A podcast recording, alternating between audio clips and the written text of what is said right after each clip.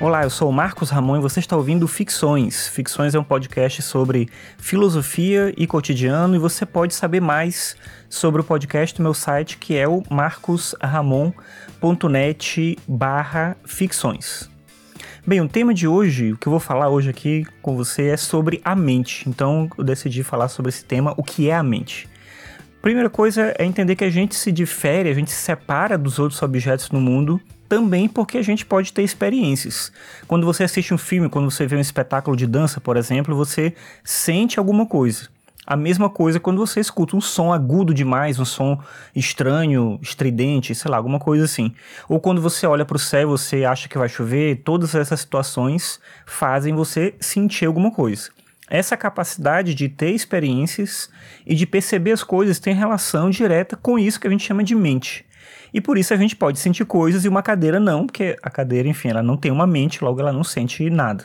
Claro que os seres humanos não são os únicos que possuem mentes. Os outros animais também possuem mentes, mas claro que a gente pode falar melhor sobre nós, sobre a nossa mente, por um motivo muito simples, que é o fato de que a mente de cada ser está aprisionada dentro desse ser. A, a mente de um animal está aprisionada dentro dele. A minha mente está aprisionada dentro de mim. Então, como eu disse antes, eu e você, a gente pode assistir ao mesmo filme e a gente é capaz de perceber algumas coisas em comum. Por exemplo, vamos dizer que o diretor usou muito a cor azul na fotografia, ou tem uma atuação brilhante de uma atriz, ou alguma coisa, trilha sonora, sei lá, a gente pode perceber algumas coisas em comum. Mas o que cada um de nós vai sentir ao assistir esse filme só a gente sabe, porque isso acontece na nossa mente, está dentro da gente e isso é uma experiência única. Só a gente pode saber, a gente pode tentar, claro, relatar para alguém, a gente pode ter mais ou menos sucesso dependendo do que, que a gente quer relatar, mas ninguém pode invadir a nossa mente e sentir o que a gente sente ao ouvir uma música, por exemplo, que lembra determinada época da nossa vida. Imagina, sei lá, sua adolescência. Tinha uma música que você, se você escutar agora, ela vai te lembrar a tua adolescência. A minha música, por exemplo, uma delas, né, que lembra a minha adolescência é essa aqui.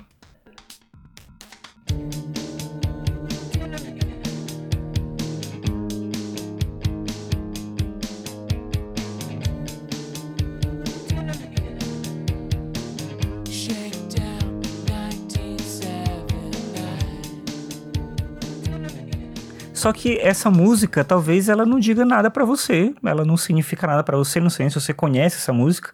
E por que, que ela não diz nada para você? Esse é justamente o mistério que envolve a pergunta: o que é a mente? Será que a mente e o cérebro são a mesma coisa? Porque se fosse a mesma coisa, talvez a gente conseguisse entender melhor por que, umas pessoas conseguem sentir algumas coisas e outras não, e porque a gente não consegue transferir isso que a gente sente para uma outra pessoa se fosse a mesma coisa, né? Se for a mesma coisa.